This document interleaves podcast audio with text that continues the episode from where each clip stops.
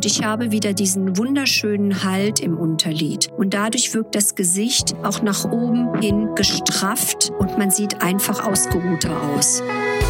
Herzlich willkommen zum Podcast der Praxiskontur mit Standorten in Frankfurt am Main und Fulda. Rund um alle Themenbereiche der ästhetischen Medizin. Hallo, meine lieben Beauty-Freunde von der Praxiskontur. Hallo, ich freue mich. Es ist wieder Mittwoch und heute ist wieder Podcast Mittwoch. Heute zum Thema Tränenrinne. Meine lieben Ladies und Gentlemen, ihr kennt das Problem sicherlich von euch selbst oder auch aus dem Freundes-, aus dem Familienkreis, dass die eine, der eine von euch eine Vertiefung hat im Bereich des Unterliedes, genannt Tränenrinne.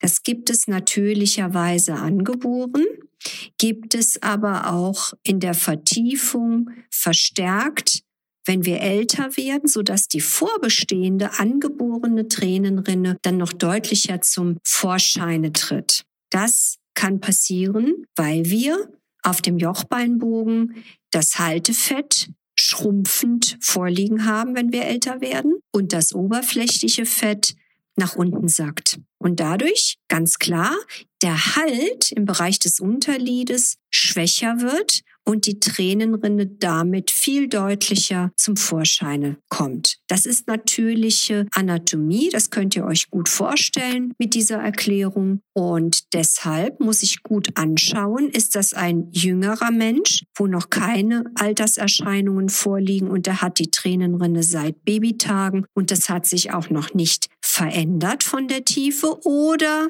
meine lieben Praxiskonturfreunde, ist es eine Vertiefung der Tränenrinne, die stärker jetzt geworden ist, weil wir schon Alterserscheinungen haben. Im zweitgenannten Fall muss ich die Ursache zunächst behandeln mit Hyaluronsäure, indem ich das tiefe Fett und das oberflächliche Fett mit Hyaluronsäure pimpe. Was will ich damit flapsig ausdrücken, dass ich die Menge an Fett, die geschrumpft ist, wiederherstelle in den Ursprungszustand und das oberflächliche Fett wieder ein Stück nach oben schiebe. Dadurch wirkt die Tränenrinne gleich abgeschwächt, abgemildert und ich habe wieder diesen wunderschönen Halt im Unterlied und dadurch wirkt das Gesicht auch nach oben hin gestrafft und man sieht einfach ausgeruhter aus. Und wenn das dann noch nicht reicht bei unserem zweiten Patientenfall, dann gehen wir natürlich mit einem für die Tränenrinne zugelassenen Hyaluronprodukt noch in die Tränenrinne hinein, so wie Dr. De Maio mir das auch beigebracht hat, in einem festen Schema. Das wird mit einer stumpfen Kanüle unter den Ringmuskel gespritzt und ulkigerweise, liebe Beauty-Freunde, auch wenn es am Auge ist, es ist nicht schmerzhaft. Das sagen alle Patienten, weil jeder denkt, oh Gott, oh Gott, Frau Dr. David, das tut doch bestimmt weh, das ist das Auge. Habt bitte, bitte keine Angst, es ist interessanterweise nicht schmerzhaft. Außerdem, ihr kennt mich, wir werden mit der stumpfen Kanüle das machen. Das ist noch einmal so schonend, als wenn wir mit der Nadel dran gingen. So,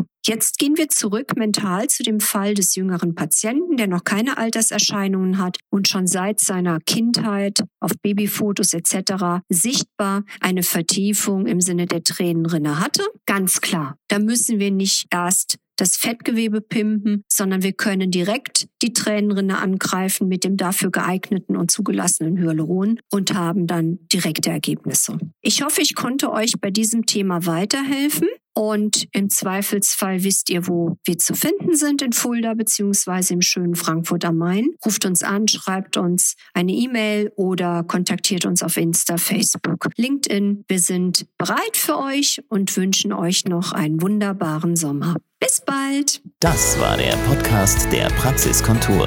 Sie finden uns im Steinweg 10 in Frankfurt am Main, in der Friedrichstraße 13 in Fulda, online unter praxis-kontur.de sowie auf Facebook, Instagram und YouTube. Vielen Dank fürs Zuhören und bis zum nächsten Mal.